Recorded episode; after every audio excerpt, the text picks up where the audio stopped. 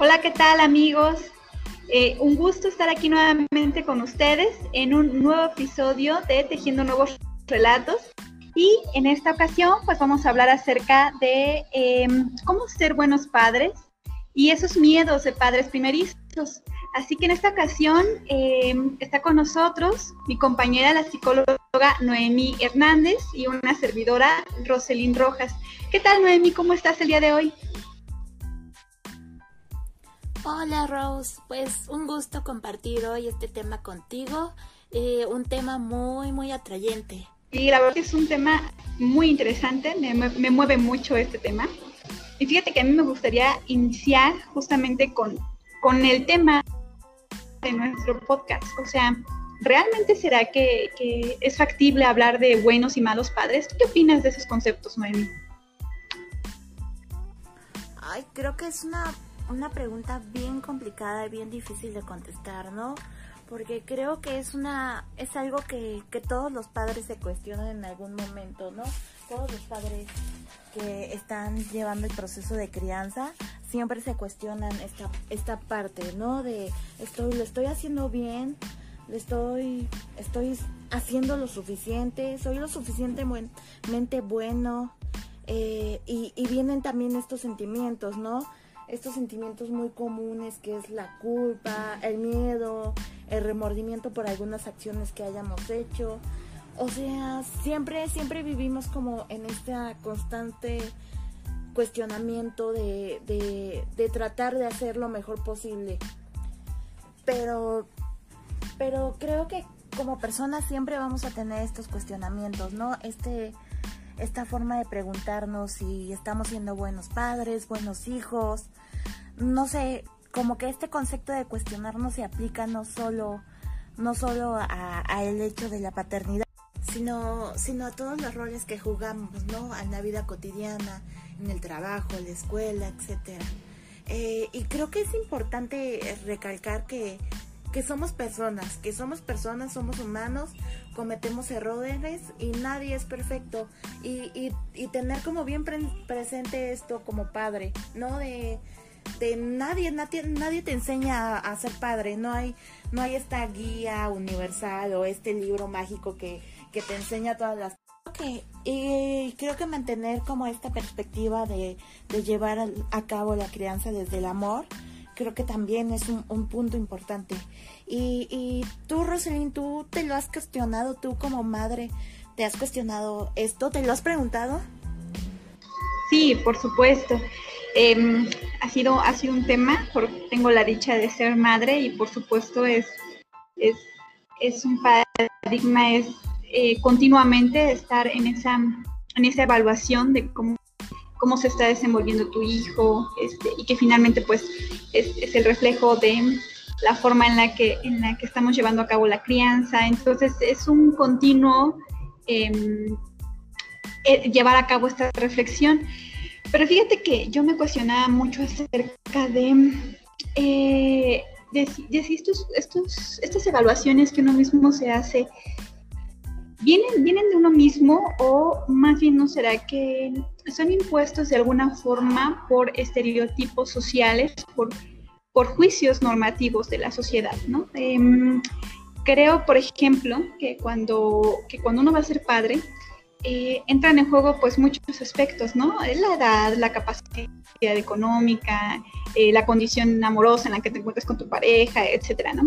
Y desde ahí, desde ese momento, ya viene una serie de, juicios normativos, ¿no? De si fue un momento correcto o incorrecto, si mm, son las circunstancias idóneas o no lo son, si es visto por los demás como algo positivo o como algo negativo, en función de tus circunstancias. Entonces, he llegado a pensar o a reflexionar que mm, esta forma de medirnos o esta forma de, de nosotros evaluarnos como buenos o malos padres, viene justamente de las expectativas que la sociedad nos ha, nos ha impuesto, ¿no? O sea, son esas ideas que nosotros hemos visto, escuchado, que nos han inculcado, con las cuales nosotros em, pues nos forjamos, nos forjamos una idea y em, pues eso nos hace tener expectativas sobre nuestra propia función como padres, ¿no?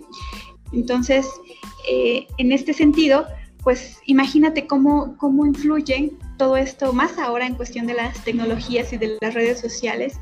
Eh, veo mucho, por ejemplo, acerca de crianza positiva y cómo educar hijos excelentes y, cinco reglas para ser buenos padres. Y eso es lo que no te debes de perder si, si quieres educar a tu hijo adecuadamente y, si quieres hacer que tu hijo sea brillante, sigue estas maravillosas eh, reglas y esta guía y, y, estas son las cinco palabras que nunca debe escuchar tu hijo, ¿no?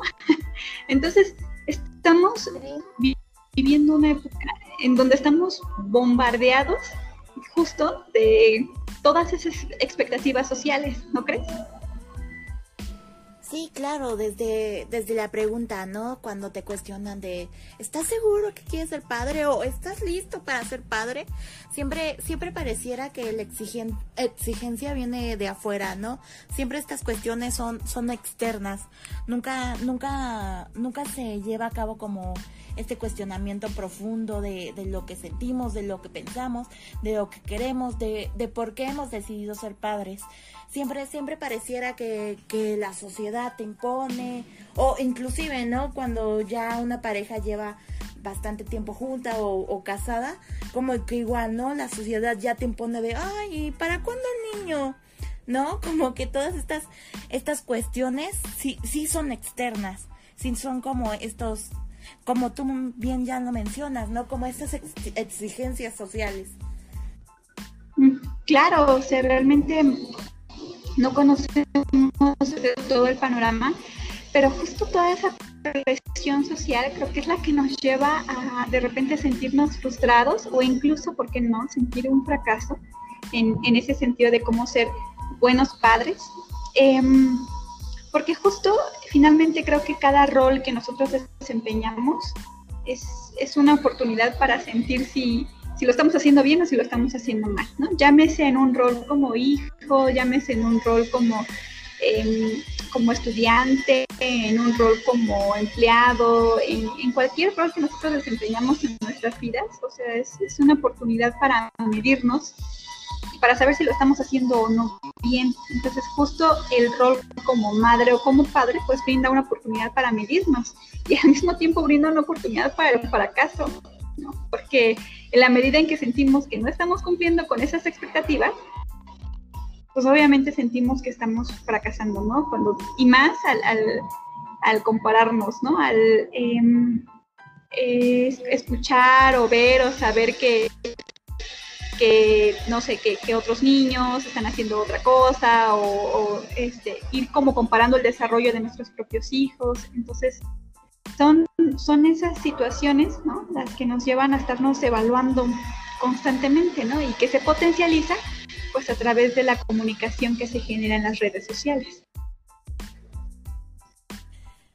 Justo, justo ahora que mencionas esto de, de cómo las redes sociales juegan un, par, fundamental. Eh, yo estaba yo estaba viendo una, una pequeña conferencia en YouTube en donde la psicóloga eh, planteaba, ¿no? ¿Cuál, qué es lo que significa ser padre? Y, y, ella llegaba a la conclusión que era más bien un rol, un rol personal, más, más que, que esto de, de jugar un papel que la sociedad quiere que juguemos. Eh, ella decía que que para, para entender qué es ser un padre debemos de verlo desde, desde lo, lo personal, ¿no? Y, y, ser padre, ser, llevar a cabo la paternidad, no es más que un crecimiento personal, un crecimiento personal que compartes con, con tu familia, con el otro, con tus hijos. Eh, era un, una conclusión que a mí me parece sumamente acertada y que comparto. E, es decir, no tiene nada que ver con, lo que con lo que la sociedad te impone, ¿no? Con estos ideales del padre perfecto, sino más bien es, es un proceso personal en, la, en el que tú vas buscando eh, este crecimiento humano. Fíjate, Nani, que eh, mencionaste algo bien importante, o sea, en estas construcciones y en estas expectativas sociales, el papel que juegan psicólogos y personas finalmente de, em, que aportan ¿no? sus conocimientos y todo, pues juegan un papel bien importante, ¿no? Eh, en cuanto a estas expectativas. Por ejemplo, estaba viendo un artículo que justo hablaba de eso, ¿no? De psicólogos de tal parte este, informan acerca de las cinco cosas que tienes que hacer para criar niños buenos, ¿no? Entonces, justo esa influencia que, que, esta profesión ejerce, pues también, también va, va creando un, concepto, una idea.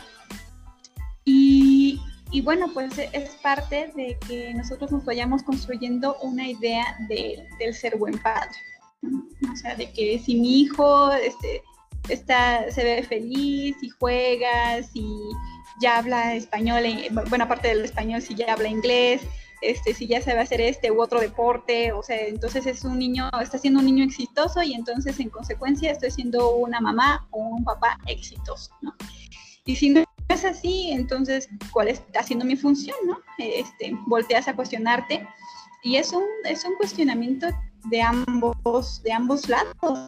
También es un cuestionamiento que se genera del hijo, de la hija al papá o a la mamá, ¿no? Sí, sí, ahora que mencionas este, este cuestionamiento mutuo, eh, a mí me surge, me surge una duda, ¿no? Eh, eh, me quedo pensando si si será válido uno como, como hijo, en el rol de hijo, cuestionarle, ¿no? A, a, a, a, nuestros padres su paternidad. Pero, pero creo que, creo que entraríamos otra vez, ¿no? En este círculo vicioso de, de lo que la sociedad quiere de nosotros, ¿no? Y, y, jugaríamos este, este mismo rol de, de, de juez, ¿no? Pues sí, y creo que es, es algo mutuo, ¿no? Es igualmente, por ejemplo, cuando nosotros cuestionamos los roles de, de los hijos, ¿no? Porque eh, pues igual existe un rol como hijo en donde, por ejemplo, debes, debe haber obediencia, debe de haber compromiso, debe de haber responsabilidad, debe de haber incluso un promedio escolar, ¿no? Entonces, al igual que como hijos hay expectativas sobre los padres, pues también padres tienen expectativas sobre hijos. Y realmente, pues, pues es así, es así en cada rol, ¿no? Y es como una forma de hacer estos juicios, o sea, porque realmente si nos ponemos a pensar, pues hay un juicio eh, por nuestra forma de criar a, los hijos, que si se es muy consentido, que si no, que si eh, se le proporciona una buena alimentación, que si no, que si se preocupa o no por su salud, que si mm, es un niño obediente que dice sí a todo, que si no. Entonces, eh, toda esta forma de criar a, nuestros hijos y, y, en general de hacer todo, ¿no? O sea, por ejemplo, eh, se nos mide por qué tan enojados o felices somos, este, si un proceso de duelo nos lleva mucho tiempo, poco tiempo, este, si tenemos o no un buen ingreso salarial, si, o sea, si te das cuenta es, es, un continuo eh, estar haciendo este este tipo de juicios normativos, pero nuevamente vuelvo a comentar, ¿no? Creo que vienen de afuera, o sea, creo que vienen de estas expectativas sociales. De esta forma, eh, por ahí lo había leído acerca de concebir el poder moderno, ¿no? que, es, que es el hecho de crear ciertas ideas y de que uno participa en ellas conforme uno las va adoptando para sí mismo, ¿no? Entonces ya no necesitas que sea otro el que te venga a enjuiciar o el que te venga a evaluar, sino que uno mismo se mide contra esas expectativas, ¿no? Sí, y, y, y creo que esto va muy de la mano con, con los roles de, de género, los que estamos expuestos, ¿no? Tanto como padre de familia como madre, siempre está como estipulado cuáles son sus deberes, ¿no? Por ejemplo, con, con los padres de familia, pues siempre, siempre, mm, siempre se le, los vemos como los proveedores, ¿no? Como los proveedores de recursos, eh, la cabeza de la familia, el que lleva el sustento a la casa, eh, el fuerte, madre también, también hay estos estereotipos, ¿no? Eh, la madre es la encargada de, la crianza, de la ternura, de, del afecto, de las labores domésticas. Eh, creo, creo que estos, estos roles que, que impone la sociedad, la sociedad uh, limitan, ¿no? Limitan como, como eh, este desempeño fluido de, de las personas, ¿no? Yo como padre no, no puedo no puedo tomarme esa dedicación de, de, cuidar, vestir, bañar a mis hijos porque mi labor es, es con el trabajo, mi labor es, eh, es cumplir otras funciones fuera de casa. Y, y esto se ve eh, en cuestiones tan simples como, como los derechos de, paternidad, ¿no? Este, estos permisos de paternidad eh, son distintos a, entre, entre los dos géneros. Por ejemplo, estaba viendo que para el, el padre solo tiene seis días de permiso por paternidad. Mientras que a la mujer se divide 98 días que, que se dan preparto y posparto. Entonces, desde ahí se ve eh, eh, la desigualdad a la que a la que estamos sometidos, ¿no?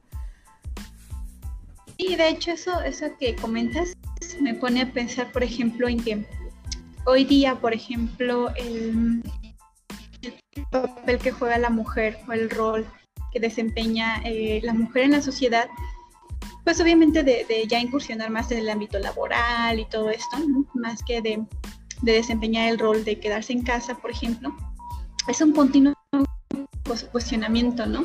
Es un continuo cuestionamiento de, ¿y estaría haciendo bien? Este, ¿O estaría haciendo mal? Porque, este, porque no estoy a lo mejor con mis hijos en casa, porque no estoy haciendo ciertas eh, labores en casa y porque estoy a lo mejor anteponiendo mi, mi desarrollo profesional, etcétera, ¿no? Pero justo estos cuestionamientos, ¿no? mí pues creo que tienen su base totalmente en esos roles de género, ¿no? Este, seguro, seguro, por supuesto, hay, hay hombres que lo, han llegado a pensar, pero eh, es en su mayoría, pues las mujeres, los que, quienes, quienes nos cuestionamos a lo mejor esa parte, ¿no? Que viene derivada de justo esas ideas, ¿no? Esos, esos roles de género que nosotros hemos adoptado y entonces nos, ponemos a cuestionar, ¿no? Porque creo que difícilmente un, papá se cuestiona esa parte de si debe estar en casa, con el hijo, este, en su crianza, en el apoyo en las tareas escolares, etcétera, ¿no? Porque justo su rol es más como de proveer, ¿no? De atender, o sea, y, es más el cuestionamiento que una mujer se puede hacer respecto a eso, ¿no? Em, no lo generalizo, o sea, tal vez no, no ocurre con todas, con todas las personas así, pero creo que en un buen porcentaje si es más la mujer quien se cuestiona esta parte, ¿no? Porque estamos en esa, en esa época de pues desempeñar otro tipo de, rol social.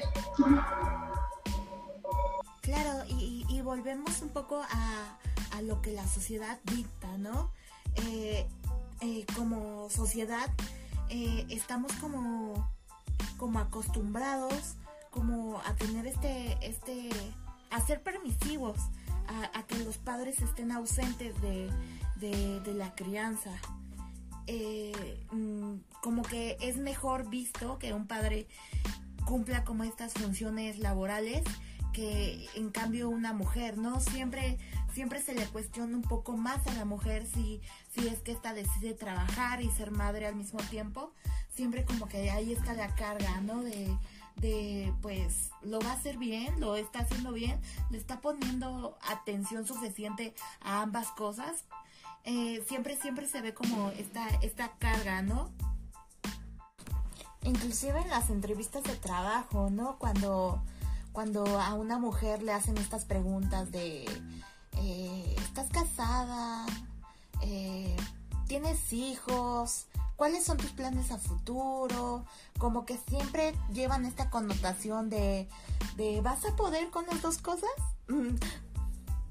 Bueno, y, sé que actualmente ya no, ya no se ve así tan marcado esta situación, ¿no? Ya, ya empezamos a ver como esta igualdad de género, eh, pero, pero se sigue, sigue, sigue habiendo estas situaciones, estas situaciones en las que ponemos como más, Mm, más responsabilidades aún en la mujer que al hombre.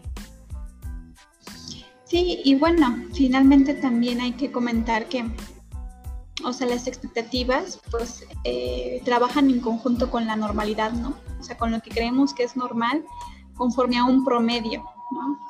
Este, entonces, lo que se sale fuera de esa normalidad, pues de repente no es ya bien visto.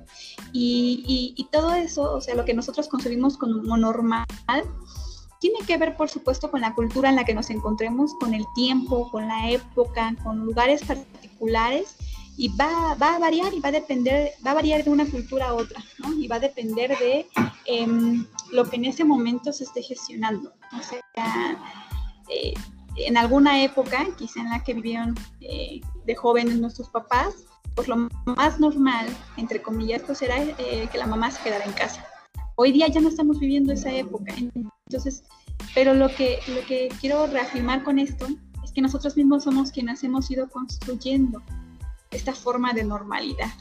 O sea, no es algo que es así porque así tenga que ser, sino que es así porque es algo construido, es algo que se ha ido eh, gestando así en el transcurso del tiempo. Entonces, lo que hoy día para nosotros puede parecer normal, eh, quizá en otra generación no lo va a hacer.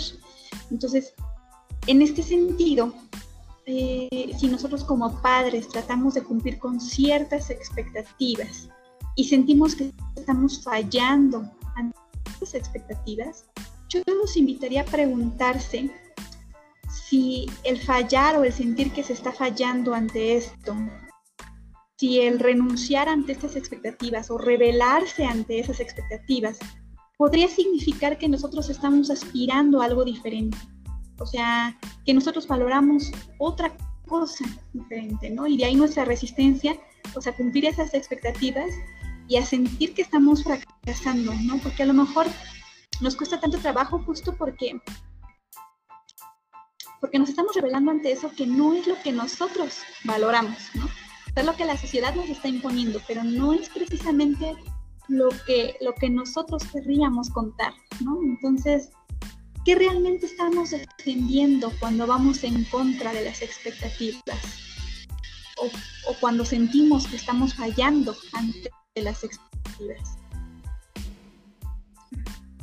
Esto, esto que mencionas es algo que, que, no me lo había cuestionado, ¿no? El hecho de, de preguntarse uno mismo si, si este sentir de, de fallar tiene que ver más bien con las expectativas ajenas, ¿no? O sea, yo siento que estoy fallando, pero realmente es porque, porque no estoy cumpliendo las expectativas ajenas.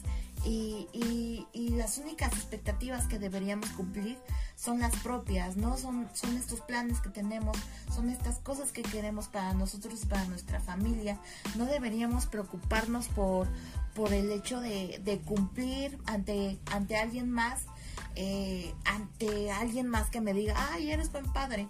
Creo que, creo que eso no, no, no deberíamos preocuparnos por ello, sino deberíamos preocuparnos por, por sí mismos, por, por qué tan satisfecho me, me encuentro con lo que estoy haciendo, con mi labor como padre, qué tan satisfecho me, me encuentro con el cariño que le brindo a mi familia, con, con el tiempo, la atención, con, con, con con lo que de mí depende y no, y no externamente. Y, y yo creo que como generación mm, no nos tocó como ver estos roles compartidos, esta igualdad de género en el hogar, ¿no? Creo que más bien, como tú lo mencionas, eh, somos esta generación que está haciendo el parteaguas, implementando todas estas cosas nuevas. Eh, creo y, y, comparto esto que, mencionas, ¿no? Creo que está en nosotros implementarlo para futuras generaciones, para nuestros hijos y los hijos de, nuestros hijos.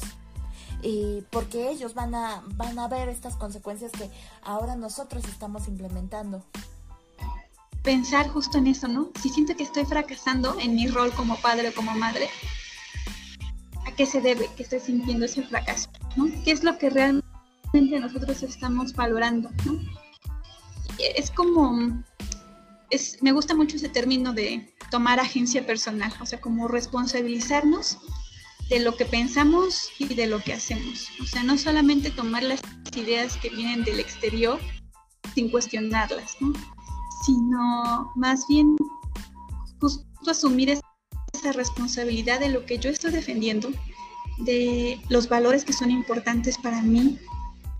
Y, y entonces eso que nos causa temor, eso que viene de afuera, de expectativas acerca de nuestro propio actuar, eh, ¿cómo las adquirimos, no? O sea, ¿cómo se relacionan con nuestras historias de vida? O sea, ¿de quién las observamos? Em, ¿A quién, a quién, quién influenció para que eso estuviese presente en nosotros? ¿Qué, em, es más, ahora pues hasta qué página sigo en el Facebook, ¿no? que, de ideas que pues influyen en nuestro actuar. Y entonces, pues aquello que, rechazo, aquello que, que, no está funcionando, eh, quizá va en contra de lo que yo realmente valoro en la vida. Entonces, bueno, pues es, es como una pequeña reflexión ahí que les dejamos a nuestros, a nuestros escuchas. Y en ese sentido, pues no sé, eh, Noemí, qué opines, pero creo que entonces el tema con el cual titulamos este podcast de cómo ser buenos padres, pues justo es, reflexionar en que lo bueno o lo malo, pues es, una construcción, ¿no? Es, es, acerca de ideas sociales que tenemos y que más bien preguntémonos, o sea, de dónde viene lo que pensamos, lo que creemos, lo que queremos. Y, más bien pensemos en esa historia preferida o en ese relato preferido de, cómo queremos llevar a cabo la crianza de nuestros hijos, ¿no? No pensando precisamente en que ser bueno, buen padre o buena madre, una madre exitosa un padre exitoso tiene que ver con que mi hijo tenga ocupado todo el día, ¿no? Entre clases, deportes, eh, eh, este, actividades, ¿no? O sea, no pensando en eso, ¿no? Porque estamos bombardeados de un montón de mercadotecnia al respecto, ¿no? Sino más bien pensando en qué es lo que yo les quiero enseñar a mis hijos, ¿no? A lo mejor para mí, el, dejarles una enseñanza que para mí tiene valor podría ser salir al campo a jugar con mi hijo media hora, aunque esa media hora no, no está invertida en, su conocimiento, ¿no? En, una clase de inglés o en una clase de cualquier otra cosa. No lo sé, ¿no? No estoy diciendo que una cosa sea mejor que otra, o buena o mala. Lo único que quisiera transmitir es justo reflexionar en si nuestro papel o nuestro rol, como lo estamos desempeñando, eh, está, es congruente con lo que nosotros valoramos en la vida, más allá de lo que se impone socialmente. Sí, claro, y estar como siempre conscientes y, tenerlo presente que, que las expectativas a cumplir siempre son las propias, no nunca externas, sino, sino preocuparnos por lo que nosotros queremos para, para nosotros mismos y nuestros hijos.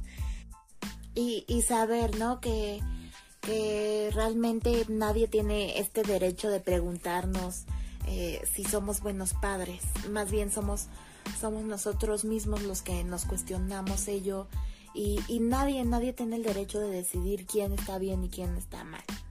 Esperamos no decepcionar a nuestros, a nuestros escuchas y a lo mejor esperaban que les diéramos los 10 mejores consejos para ser buenos padres. ¿no? Eh, porque pues no tenemos esa lista y lo que, lo que quisimos compartir con, con todos ustedes pues es un poquito de reflexión acerca de esos términos. Sí, claro, eh, abrir el diálogo, ¿no? Y, y cuestionarnos todas estas ideas que han sido impuestas. Exacto, así que justo eh, pues los invitamos a que nos digan qué les parece esto, como dices Noemí, pues abrir el diálogo, abrir la conversación, porque al conversar y al intercambiar significados es como construimos nuevas versiones, como construimos em, nuevas formas de, ver algo. Entonces, eh, nos encantaría que nos dieran su, opinión. Por supuesto, estamos también para ver pues qué es lo que les interesa eh, conversar. Y hablando de conversar, eh, un pequeño comercial. Eh, el mes que entra, el 5 de agosto, vamos a tener en Tejiendo Nuevos Relatos nuestro segundo conversatorio con el tema El miedo al fracaso, que creo que es un tema que también está bien ligado a lo que hoy conversamos. Así que los invitamos, aún está la convocatoria abierta y pueden inscribirse eh, mandando un mensaje en cualquiera de nuestras redes. Nosotros les compartimos el link para la inscripción. Y recuerden que no tiene ningún costo. Sí, así es, está súper ligado este tema, porque como les decía a lo largo de la conversación, pues cada rol que desempeñamos es, justo una, una, oportunidad para autoevaluarnos, ¿no? Y para sentir esta parte de, del fracaso que, mm, que tiene, tiene que ver con, con este tema, sí, por supuesto, pero con muchos otros, otros más, ¿no? Otros roles, otras actividades, otras, em, sí, otra forma de, otras formas en las que nos, nos desempeñamos. Entonces, por supuesto, pues los invitamos a que nos escuchen, a que participen, así. Y bueno, pues un gusto compartir este espacio contigo, Noemi. Muchísimas gracias. Gracias a ti, Ros. Un placer acompañarlos y estar aquí con ustedes. Hasta luego.